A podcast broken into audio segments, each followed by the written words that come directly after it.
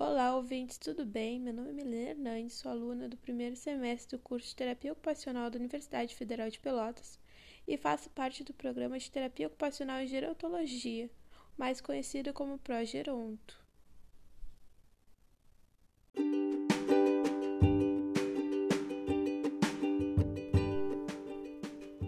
Agora eu vou explicar melhor para vocês o que se trata o nosso projeto, o Progeronto. Progeronto beneficia idosos residentes de Pelotas, por meio de ações e intervenções terapêutico-ocupacionais que visam a prevenção do declínio cognitivo, demência e demais processos patológicos ou situacionais, que provavelmente pode acometê-los, além de lhe proporcionar um envelhecimento mais ativo, tendo como norteadores as políticas públicas e bases teóricas da terapia ocupacional. Agora, devido à pandemia, estamos fazendo acompanhamento por ligações, mas não paramos de dar a atenção necessária aos idosos.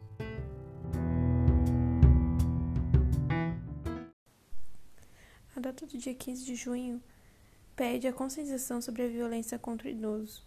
E devido a isso, trouxemos algumas informações para vocês. A violência contra a pessoa idosa pode ser caracterizada como um ato único, repetido ou a falta de ação apropriada que ocorre em qualquer relacionamento que exista uma expectativa de confiança que cause dano ou sofrimento a uma pessoa idosa. O artigo 4 das disposições preliminares do Estatuto do Idoso diz que nenhum idoso será objeto de qualquer tipo de negligência, discriminação, violência, crueldade ou opressão. E tudo atentado aos seus direitos, por ação ou omissão, será punido na forma da lei. Então, como eu já havia dito, Tendo em vista que o dia 15 de junho é conhecido como Dia Mundial da Conscientização da Violência contra a Pessoa Idosa, listamos os tipos de violência que podem ser sofridas pelos mesmos. Negligência ocorre quando os responsáveis pelo idoso deixam de oferecer cuidados básicos como higiene, saúde, medicamentos, proteção contra o frio ou calor. Abandono ocorre quando há ausência de amparo ou a assistência pelos responsáveis em cumprir seus deveres de prestar o cuidado à pessoa idosa. Física quando é usada a força para obrigar os idosos a fazerem o que não desejam, ferindo-os, provocando dor, incapacidade ou até mesmo a morte.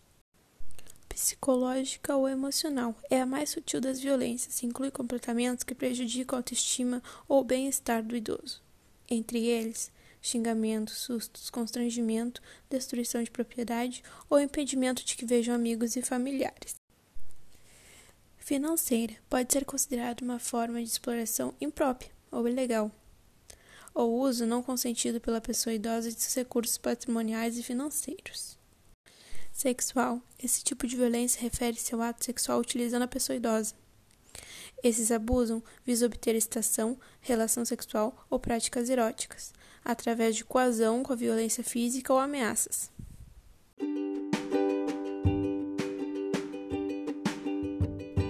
Agradeço vocês pela atenção.